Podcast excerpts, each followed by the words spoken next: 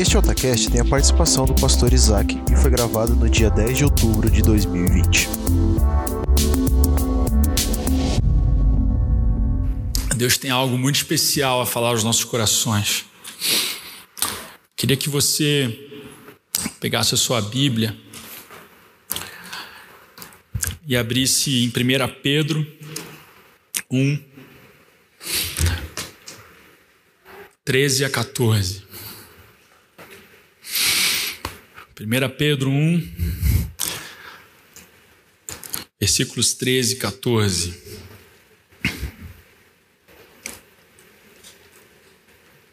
Todos acharam?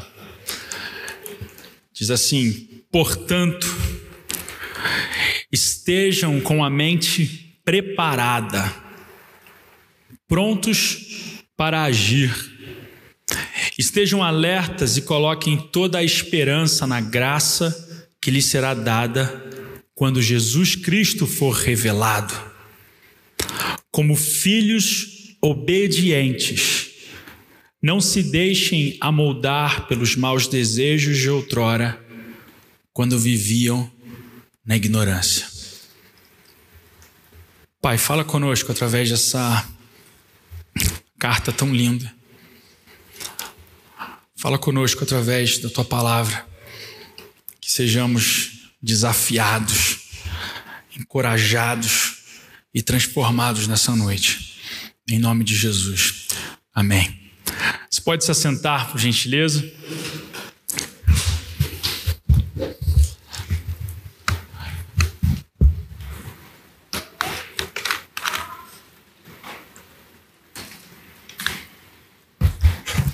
Semana passada nós encerramos uma série de mensagens, de renovação da nossa mente, Reset Your Mind. E hoje nós começamos uma nova série que estamos muito empolgados em estudarmos juntos. Essas duas cartas do apóstolo Pedro. Ficou uma arte muito bonita, né, gente? Eu achei essa arte sensacional. Essa Sara tá de parabéns. Olha, ficamos assim babando, né, com essa, essa arte tão linda que, que foi feita para essa série de mensagens. Então, nós vamos estudar essas duas cartas nos próximos quatro cultos. E eu tenho certeza que Deus vai falar muito aos nossos corações. Então, nós separamos as cartas de Pedro. E aí a gente pode pensar, primeiro, né, quem é esse autor? Quem é Pedro? E Pedro é o discípulo de Jesus e um dos mais populares e, e conhecidos do Novo Testamento. Porque esse Pedro é o mesmo Pedro que você conhece dos outros livros. Isso é importante ressaltar porque é, às vezes não é o mesmo personagem, né? Como, por exemplo, Tiago. Tiago tem quatro Tiagos na Bíblia. Talvez o Tiago que você conheça seja o do Pedro, Tiago e João no barquinho né? Mas tem o Tiago, filho de Alfeu, tem Tiago, filho de Zebedeu, tem Tiago, pai de Judas, Tiago, irmão de Jesus, que escreve a carta de Tiago, e tem Pedro, que é só esse Pedro mesmo, tá? Foi só para falar sobre vários Tiagos, mas Pedro é esse Pedro aí que a gente conhece. E o fato da gente conhecer tanto Pedro faz, faz todo mundo ter uma reflexão quando você fala de Pedro. Quem já leu a Bíblia, quem já leu os evangelhos, quem já ouviu histórias, geralmente tem uma, uma percepção do apóstolo Pedro. Fala a verdade. Talvez a gente pense no Pedro pescador, né? Talvez a gente pense no Pedro, ah, eu lembro, o nome dele era Simão e depois Jesus passou a chamá-lo de Pedro. Mas aí a gente começa a pensar algumas coisas começa a desenhar características do apóstolo Pedro. Quem nunca, quando ouve Pedro, pensa, não é aquele cara impulsivo da Bíblia? Só eu? Pedro não é aquele cara que toma decisões sem pensar muito antes de agir? Talvez a gente pense, é, todo mundo tem um dia de Pedro, né? O Pedro é aquele que fala demais, talvez fale sem pensar, Talvez sejam essas imagens que venham à nossa mente quando a gente fala de Pedro dos evangelhos. Mas será que a gente também lembra de Pedro como aquele que andou sobre as águas? Será que a gente lembra de Pedro como aquele que declarou: Tu és o Cristo, filho do Deus vivo? Será que a gente lembra do apóstolo Pedro como aquele que presenciou a transfiguração de Jesus? Ou será que nós lembramos de Pedro como aquele que cortou a orelha de Malco e a gente fala, é aquele nervosinho, né? Talvez a gente lembre de Pedro como aquele que negou Jesus. Mas talvez a gente não lembre da conversa de Pedro com Jesus, em que Jesus pergunta: Tu me amas? E ali Pedro é designado: Apacenta as minhas ovelhas. Talvez o Pedro que a gente lembre seja o Pedro, Tiago e João no barquinho. Mas tem um Pedro de Atos, que é o mesmo personagem, é a mesma pessoa. Mas a gente começa a ver em Atos uma, uma trajetória deste homem muito diferente. A gente começa a ver esse Pedro agora também empolgado, pregando, e três mil pessoas aceitam-se e são acrescentadas à igreja. A gente vê Pedro com João curando o aleijado na porta do templo. A gente vê Pedro preso e pregando, e mais cinco mil pessoas são convertidas. A gente vê Pedro sendo açoitado e alegre. Como é que pode alegre? Porque foi considerado digno de ser humilhado pelo nome de Jesus. Talvez a gente nem lembre, mas Pedro orou por Tabita, orou por Tabita, também chamada como Dorcas, e ressuscitou. Pedro é o discípulo mais citado no Novo Testamento. O nome dele é citado 210 vezes, o de Paulo 162 vezes, dos outros apóstolos 142 vezes. E para que servem esses números? Para nada, só para falar que ele foi citado bastante, só para reforçar essa ideia. Mas todos os altos e baixos da vida de Pedro que a gente vai vendo já daria uma pregação. A gente talvez possa pensar no apóstolo Pedro como um personagem de uma história de superação. Mas eu prefiro pensar que a história do apóstolo Pedro é a história de uma vida sendo transformada pelo Espírito Santo. Esse apóstolo Pedro, ele é descrito por Lucas como e quando está Pedro e João, homens comuns, homens sem instrução, em algumas traduções, lá de Atos 4,3, vai dizer homens iletrados, homens incultos. E a gente tem essa imagem, mas nem sempre essa imagem do apóstolo, de tudo que a gente está falando, a gente traz ela junto quando está lendo as cartas de Pedro. E por isso que eu fiz essa, esse apanhado da história dele. Porque a gente conhece alguns versículos, talvez você já decorou, já ouviu, alguns versículos das epístolas de Pedro que são muito famosos no, no meio da igreja, né? Por exemplo, vocês são geração eleita. É, talvez não tão famoso. Sacerdócio, nação, Povo exclusivo de Deus para anunciar as grandezas daqueles que os chamou, daquele que os chamou das trevas para a sua maravilhosa luz. 1 Pedro 2,9. Lancem sobre ele toda a sua ansiedade, porque ele tem cuidado de vós. Pensa aqui comigo. Não muda quando eu penso que é Pedro falando, lancem toda a sua ansiedade. Quando eu, quando eu lembro do apóstolo e ele falando, você fala assim: ah, você, Pedrão, você falando para lançar minha ansiedade? 1 Pedro 5,8 diz: O diabo, vosso adversário, anda em derredor, como o leão que ruge, procurando alguém para devorar. 1 Pedro 5,8. Um texto também conhecido de 1 Pedro 3,15: Estejam sempre preparados para responder a qualquer que lhes pedir a razão da esperança que há em vocês. Então, essas cartas de Pedro são importantíssimas, têm uma, uma riqueza que nós vamos estudar aí ao longo desses quatro cursos. Então, hoje eu vou fazer um pouco uma introdução, mas a gente vai, vai refletir pelo menos sobre esse primeiro capítulo. As cartas as cartas de Pedro são conhecidas como cartas católicas, ou seja, cartas universais, cartas gerais. Porque, diferente do apóstolo Paulo, Pedro nos, nos escreve dizendo para uma igreja específica, uma igreja local específica, nem para uma pessoa específica. E tem algumas curiosidades sobre as cartas de Pedro. 1 Pedro é a primeira carta a ser validada no cânon bíblico, ou seja, a primeira validada como escrito sagrado. E pelos pais da igreja, ela nunca nem foi contestada se foi Pedro de fato que escreveu.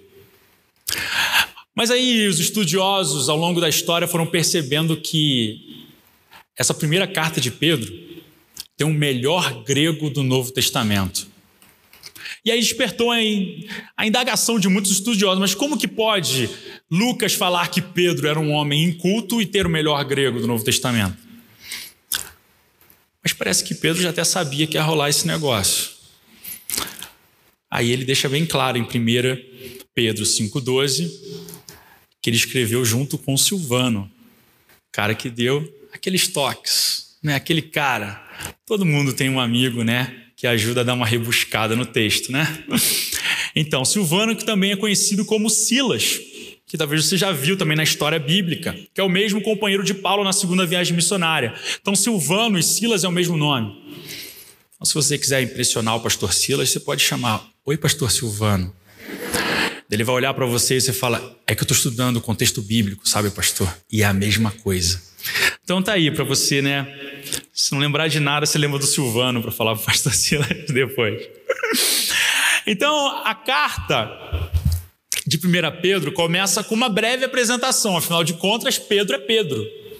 Então ele pode começar a carta dele no melhor estilo Pedro. Pedro, apóstolo de Jesus Cristo.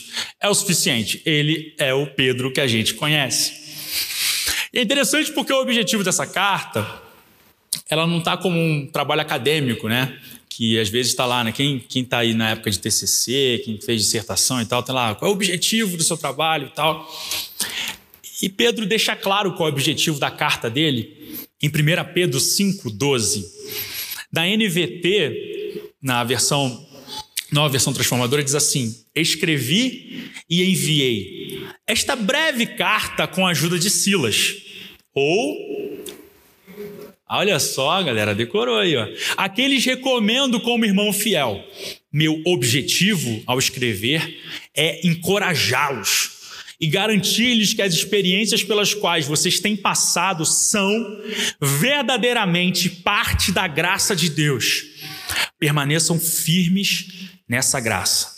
Então ele fala: meu objetivo ao escrever é encorajar e garantir que as experiências que vocês têm passado são parte da graça de Deus. E aí tem um escritor que eu, eu gosto muito, o Pierman, ele escreve assim: a epístola, essa epístola nos oferece uma ilustração esplêndida de como Pedro cumpriu a missão que foi dada a ele, que diz em Lucas 22, 32: Tu, pois, quando te converteres, fortalece os teus irmãos. E aí essa carta parece que é o cumprimento daquilo que Jesus falou para ele, para ele fortalecer os irmãos. A carta de 1 Pedro é o cumprimento daquilo que Jesus mandou ele fazer. Mas também me salta aos olhos, né? Imagine depois de você andar um tempão com Jesus, Jesus fala para você: aí, quando você se converter, fortalece os teus irmãos. Então, essa carta ela foi escrita para animar. O Pierre faz muitas colocações e fala que era para animar os fiéis a estarem firmes. E aqui tem algo muito importante para entender 1 Pedro: durante o sofrimento. Ele diz que é uma das mais comoventes peças de literatura do período de perseguição. Então, sintetizando, Pedro escreve para encorajamento em meio ao sofrimento e perseguição. Ele, ele escreve para que os seus leitores tenham consciência da graça divina que nós temos para suportarmos os momentos difíceis. E aí o Pedro começa, Pedro, 1 Pedro 1, apóstolo de Jesus Cristo, não precisa mais nada. Aos eleitos de Deus, peregrinos dispersos no Ponto, na Galácia, na Capadócia, na província da Ásia e na Bitínia, escolhidos de acordo com o pré-conhecimento de Deus Pai, pela obra santificadora do Espírito, para a obediência a Jesus Cristo e a expersão do seu sangue, graça e paz lhes sejam multiplicados. E assim ele abre a sua carta com essa saudação. É interessante notar que a região para a qual o apóstolo Pedro está escrevendo, uma região até diferente do que o apóstolo Paulo até então tinha pregado e feito o seu trabalho. Mas esse começo, ele começa a fazer algumas identificações em relação a quem ele está escrevendo. Ele coloca aos eleitos e escolhidos. Geralmente, quando a gente ouve eleito, a gente lembra da eleição e lembra muito de eleição para salvação. Mas será que, se nós começarmos a olhar pelo objetivo da carta, e o apóstolo Pedro está dizendo: você que está lendo essa carta, foi escolhido para viver esse sofrimento que você está vivendo, esse momento que você está vivendo. Talvez comece a não encaixar muito bem com o que a gente gostaria de ouvir. Mas o apóstolo Pedro está escrevendo uma carta para aqueles que estão em meio ao sofrimento, escolhidos para viver algo da parte de Deus em meio ao sofrimento. E isso é algo às vezes muito difícil para a gente compreender, que existe graça e sofrimento andando juntos. Às vezes o processo do sofrimento, ele parece estar desassociado de um processo de graça de Deus na nossa vida. Ele fala que esses homens que estão para o qual ele está escrevendo, e que obviamente está escrevendo para mim, para você também, meu irmão. Somos peregrinos e forasteiros, fora da terra. A tradução talvez pudesse ser aquele que está de aluguel numa casa. Então ele desperta os seus leitores para pensar que eles estão por aqui temporariamente, um sofrimento temporário. Ele usa o termo dispersos, espalhados. E aí o momento é difícil para quem está recebendo essa, essa carta. E aí em 1 Pedro 1,7 ele diz: Assim acontece para que fique comprovado que a fé que vocês têm, muito mais valiosa do que o ouro, mesmo que refinado pelo fogo, é genuína e resultará em louvor, glória e honra quando Jesus Cristo for revelado. Então, esse Pedrão que a gente conhece, ele está escrevendo para uma igreja que está sofrendo, ele está encorajando eles a perceberem que a graça de Deus e que esse momento que eles estão vivendo é um momento escolhido para se viver. Talvez esse tenha sido um, grande, um dos nossos grandes problemas para o ano de 2020. Entender que nós fomos uma geração escolhida para viver o tempo que a gente está vivendo. Eu não consigo pensar que de repente esse ano tão difícil surpreendeu a Deus. Mas eu consigo entender que Deus está, mesmo nesse período difícil, trazendo graça sobre nós em meio ao sofrimento. Então, quando nós passamos por momentos como esses, é importante termos cartas como cartas de homens como Pedro, que vão falar diretamente para a gente. E olha só que interessante, como nós, o primeiro vers, os primeiros versículos nós lemos hoje à noite. Portanto, 1 Pedro 13, 14. Estejam com a mente preparada, prontos para a ação. Sejam sóbrios e coloquem toda a esperança na graça que lhes será dada quando Jesus Cristo for revelado. Como filhos obedientes, não se deixem amoldar pelos maus desejos de outrora, quando viviam na ignorância. Eu achei interessante porque, na realidade, quando a gente decidiu até que ia começar a pregar sobre essas cartas de Pedro, a gente não está fazendo link com a última série. Mas aí, quando gente, pelo menos quando eu comecei a estudar e fui vendo aqui, percebam, estejam com a mente preparada. Isso tem tudo a ver com o que a gente estava conversando nas últimas semanas. E aqui é um ponto chave para a gente compreender o que, o que Pedro quer nos ensinar. Porque muitas vezes o problema diante do sofrimento é que a nossa mente não está preparada para viver dias difíceis. E aí existem inúmeras questões que talvez nos iludam. Uma delas que eu particularmente penso é que às vezes esse evangelho que é apresentado na televisão, baseado numa teologia da prosperidade, enfraquece a nossa mente. Não nos prepara para o sofrimento. E aí, como é que a gente pode estar preparado para o sofrimento? Mas existe uma outra situação também, que às vezes a gente não está preparado para esses dias difíceis. Porque a gente começa a, a imaginar que porque eu sou cristão, eu tenho que ser um cara meio zen, assim. Já, já, já às vezes a gente tem essa, essa, essa imagem que a gente não consegue chegar. Eu acho que Pedro é o melhor cara para nos ensinar que talvez não é bem assim. Parece que quem é crente tem que estar com esse, com esse mindset no modo sempre felicidade on. Né, tem que estar sempre né, com uma resposta, às vezes a resposta é meio plastificada, a resposta de crente.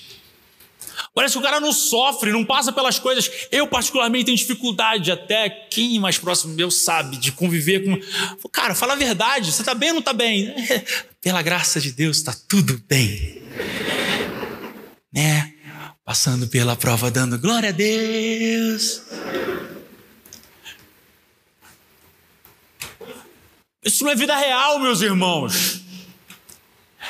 E o pior, é que as cartas a Bíblia fala de vida real, de gente que sofreu, gente que morreu, gente que foi martirizado. O próprio Cristo que nós anunciamos morreu por nós. E aí começamos a imaginar um tipo de evangelho que eu acho que não encaixa muito com as Escrituras. E sabe que o apóstolo Paulo, que o apóstolo Pedro está nos lembrando é que vai ter momentos difíceis na nossa vida. Que no meio do sofrimento, Deus está moldando o nosso caráter, Deus está nos transformando. E a mente preparada não pode ser simplesmente, ah, tá tudo bem, vamos ser positivo, né? Que vai dar tudo certo. É entender, eu estou num momento de sofrimento. E às vezes a gente não tem, a gente tem dificuldade de dizer, eu estou num momento de sofrimento. A gente tenta maquiar, tenta fingir que não, mas, gente, o sofrimento é real. Não adianta a gente tentar disfarçar isso. E o apóstolo Pedro, ele faz um jogo de palavras em 1 Pedro 1,6, quando ele diz: Nisso vocês exultam, vocês se alegrem. Está falando do sacrifício de Cristo, da herança de Cristo. Ainda que agora, por um pouco de tempo, vocês devam ser entristecidos por todo o tipo de provação. O encorajamento de Pedro não é para eles ignorarem as dores, as tribulações e é muito interessante se a gente vai fazer um estudo nos originais, porque da mesma forma que o apóstolo Pedro está dizendo que tem todo tipo de tribulação, ele também está dizendo em 1 Pedro 4,10: a graça de Deus em suas múltiplas formas. Os múltiplos sofrimentos encontram múltiplas formas da graça de Deus. E às vezes, O que parece é que quem é cristão, para ser cristão, tem que ignorar as situações difíceis. A ignorância que o apóstolo Pedro coloca nesses versículos 13 e 14 é que é quando vocês não conheciam ao Senhor, é que vocês eram ignorantes, não agora. Tá entendendo? Antes é que nós éramos ignorantes, agora nós temos que ver ainda mais claramente os sofrimentos e os momentos difíceis. Antes, talvez nós estávamos entorpecidos pelos prazeres da vida e das coisas dessa vida para mascarar o sofrimento. Mas agora, a realidade é a gente olhar em meio ao sofrimento e encontrar graça de Deus.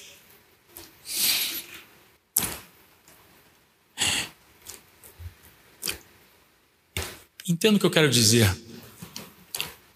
Há momentos na nossa vida que, porque a gente não quer aceitar que estamos passando por um momento difícil, as coisas não se resolvem. Nós acabamos de sair do Setembro Amarelo. Um grupo de psicólogas aqui da igreja nos procuraram e falaram assim: olha, a gente quer abençoar a nossa comunidade. Quem precisar de atendimento psicológico, a gente vai atender vocês. A gente divulgou aqui, colocou lá. Talvez teve gente que não procurou ajuda porque não pode aceitar que, como cristão, está passando num período de sofrimento. Eu não posso procurar ajuda porque eu sou cristão. Eu tenho que mascarar o meu sofrimento.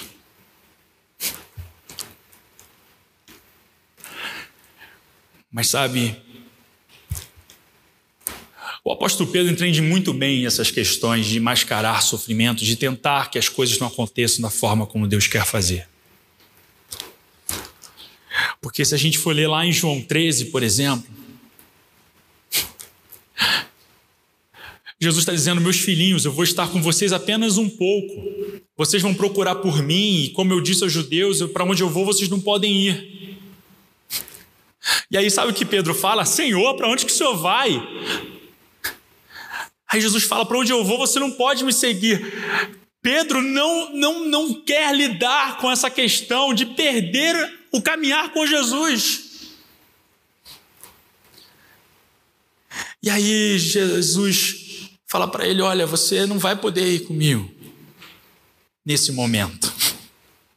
para onde eu vou, vocês não podem me seguir agora, mas me seguirão mais tarde. O sofrimento que eu vou viver agora, você ainda vai viver, Pedro, mas não da forma como você está imaginando, mas você vai passar por aquilo que eu também estou passando. Pedro perguntou: Senhor, por que eu não posso te seguir? Eu darei a minha vida por ti. Você vai dar a vida por mim, Pedro? Antes que o galo cante, você vai me negar três vezes. Olha essa relação do sofrimento, de como Pedro está olhando ao que está acontecendo, o que vai acontecer com Cristo, e ele quer que as coisas sejam diferentes. Ele até fala que ele daria a vida por Jesus, mas ao mesmo tempo ele nega Jesus. Ainda está num processo de entender tudo isso. E Jesus está desafiando ele a viver. Viver por Cristo. E aí a gente vê até nos momentos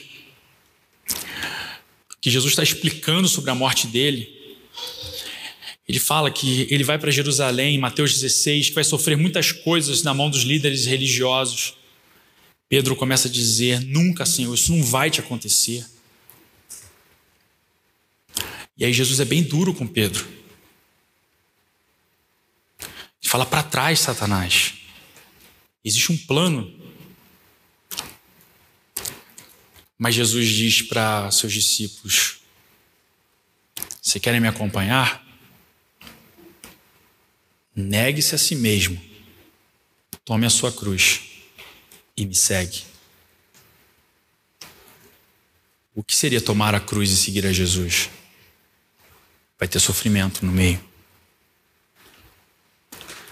Jesus sempre deixou muito claro para os seus discípulos, e quem entrava na igreja primitiva sabia que aceitar a Cristo geraria uma certa perseguição. É isso que a história nos mostra. Então a esperança da qual Pedro está falando não é uma, uma esperança ignorante, uma esperança que ignora os fatos, uma esperança que ignora o sofrimento, uma esperança que tem que dizer que está sempre bem. O que Pedro está nos ensinando é que ignorância é se deixar levar pelos prazeres do mundo para consolar o sofrimento que está lá dentro. E às vezes nós tentamos mascarar o sofrimento com inúmeras coisas. Não necessariamente com pecados capitais, mas lá dentro nós sabemos que estamos mascarando o sofrimento com tentativas de não se, se expor diante de Deus, se expor diante das pessoas e dizer: Eu estou passando por dias difíceis.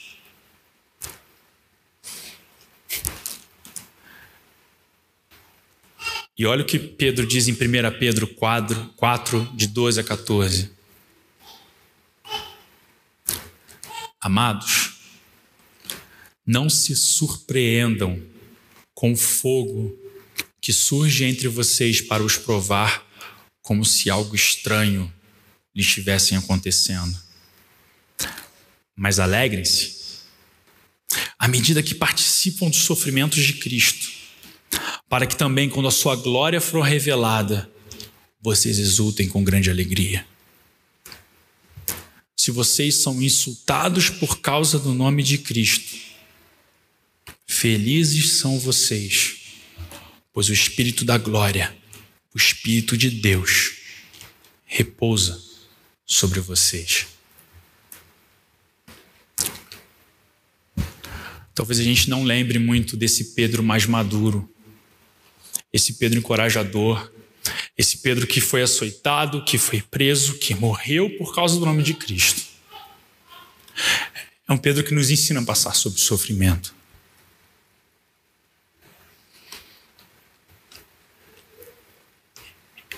E nós temos que ser, nós que estamos aqui no púlpito, temos que falar o que a Bíblia diz, aquilo que a Bíblia está nos ensinando. E a Bíblia fala sobre sofrimento. A Bíblia fala sobre momentos difíceis. E talvez você chegou aqui, você está na sua casa, você está passando por um momento difícil. E a maior dificuldade que você tem hoje é entender que no meio da grande alegria de encontrar a Cristo, existem momentos de tribulação. Ainda que por um breve momento. Alegrem-se à medida que vocês participam desses sofrimentos. Porque se estamos participando de sofrimentos, existe graça de Deus também sobre a nossa vida. A esperança que temos não é porque ignoramos o que está acontecendo ao nosso redor, mas porque sabemos que tem graça de Deus para, junto das tribulações, nos acompanhar. Feche seus olhos.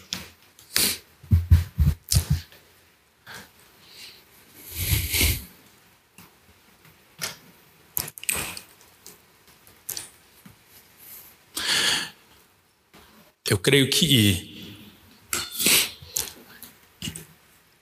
isso que eu estou falando para algumas pessoas é muito significativo. Talvez você que está passando por um período agradável da sua vida, você está num período que tá, tem tanta coisa dando certo, você está feliz. Talvez você pense um pouco sobre situações de sofrimento que talvez você tenha passado e você agora está num momento de alegria. Mas eu sei que tem gente, tem gente que está num processo difícil, num processo de luta, num processo de tristeza, num processo de sofrimento. E talvez a tua principal dificuldade hoje é dizer: olha, tá doendo são dias difíceis. Eu não quero mais mascarar, porque eu estou em dias difíceis.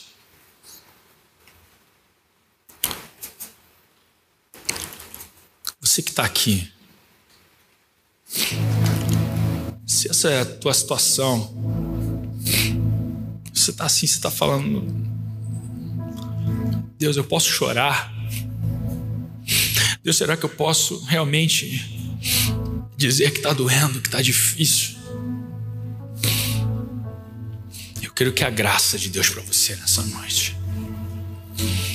Isso talvez até hoje você mascarou de alguma forma, mas nessa noite você quer dizer: não, eu preciso, eu preciso resolver, eu não quero maquiar, eu não quero ignorar o que está acontecendo, eu estou em dias difíceis. Está acontecendo com você, eu quero que você se coloque de pé no seu lugar. Quero que todos estejam de olhos fechados. Mas se você nessa noite você quer falar, olha, tá so, eu estou sofrendo, está doendo, não, não está como eu imaginei, e eu não quero mais ignorar o que está acontecendo, eu queria que você se colocasse de pé, colocasse a mão sobre o teu coração, alguém da nossa equipe vai chegar perto de você, vai respeitar a sua posição, vai respeitar o distanciamento, mas existe gente para compartilhar a graça de Deus sobre a sua vida. Se você está em casa agora e você quer ajuda também,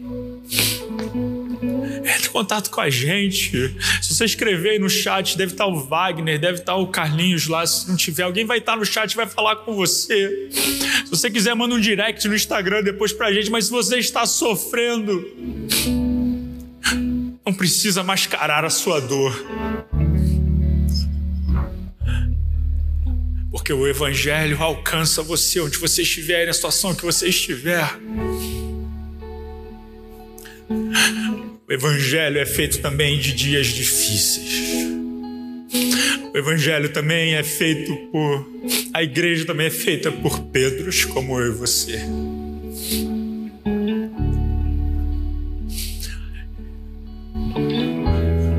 Oh, Espírito Santo. Consolador. Espírito Santo, Consolador. Vem sobre o coração do minha, da minha irmã, do meu irmão. Que a multiforme graça se manifeste sobre as nossas vidas nessa noite. A multiforme graça Oh Jesus, ensina-nos, ensina-nos nessa noite a entender o tempo que estamos vivendo, as dificuldades, as tribulações. Espírito Santo, traz graça sobre o nosso coração. Oh Deus. Oh Deus, traz cura nessa noite. Traz cura sobre a nossa vida nessa noite, Jesus.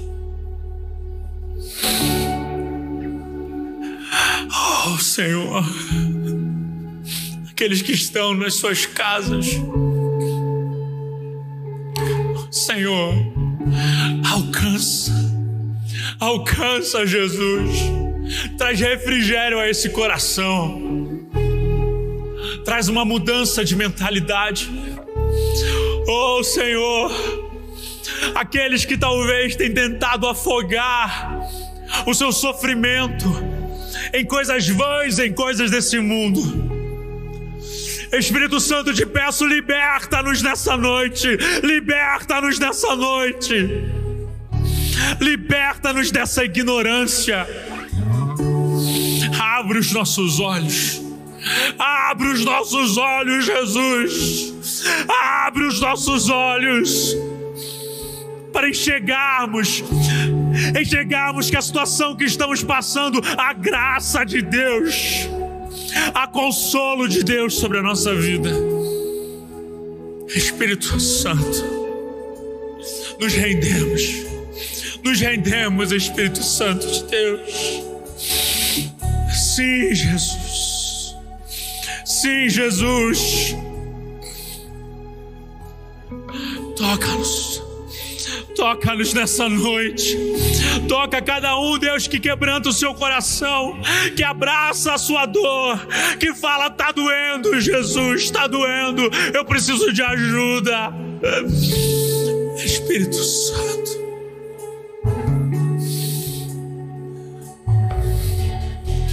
Transforma a nossa vida. Sustenta o nosso coração sustenta o nosso coração.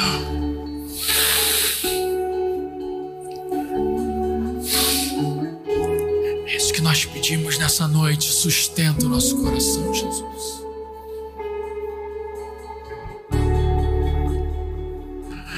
Deus conosco, Deus sempre presente. Amigo eterno e separável, o Criador que se vestiu da criação, Emmanuel. Fale as mãos que sustentam o universo. As mãos que sustentam o sustentam o meu coração. Que falou e tudo se formou. Me chama pelo nó. As mãos que sustentam o universo. As mãos que sustentam o Sustentam o meu coração. A voz que falou e tudo se formou. Me chama pelo nome. Coloque-se de pé e declare as mãos. que sustenta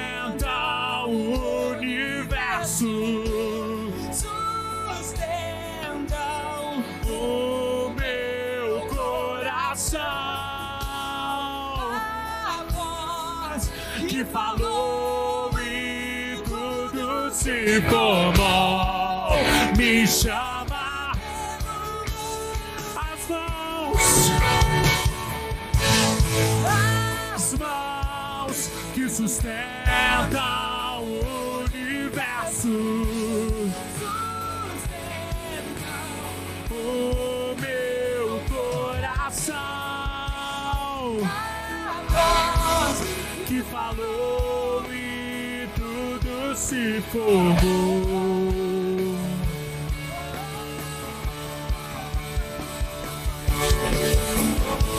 Sustenta o nosso coração, Jesus sustenta o nosso coração nos dias difíceis. Sustenta o nosso coração em meio às tribulações, Jesus. Confiamos em Ti, Senhor. Obrigado, Espírito Santo de Deus, pelo Teu cuidado, pela Tua palavra. Em nome de Jesus. Amém.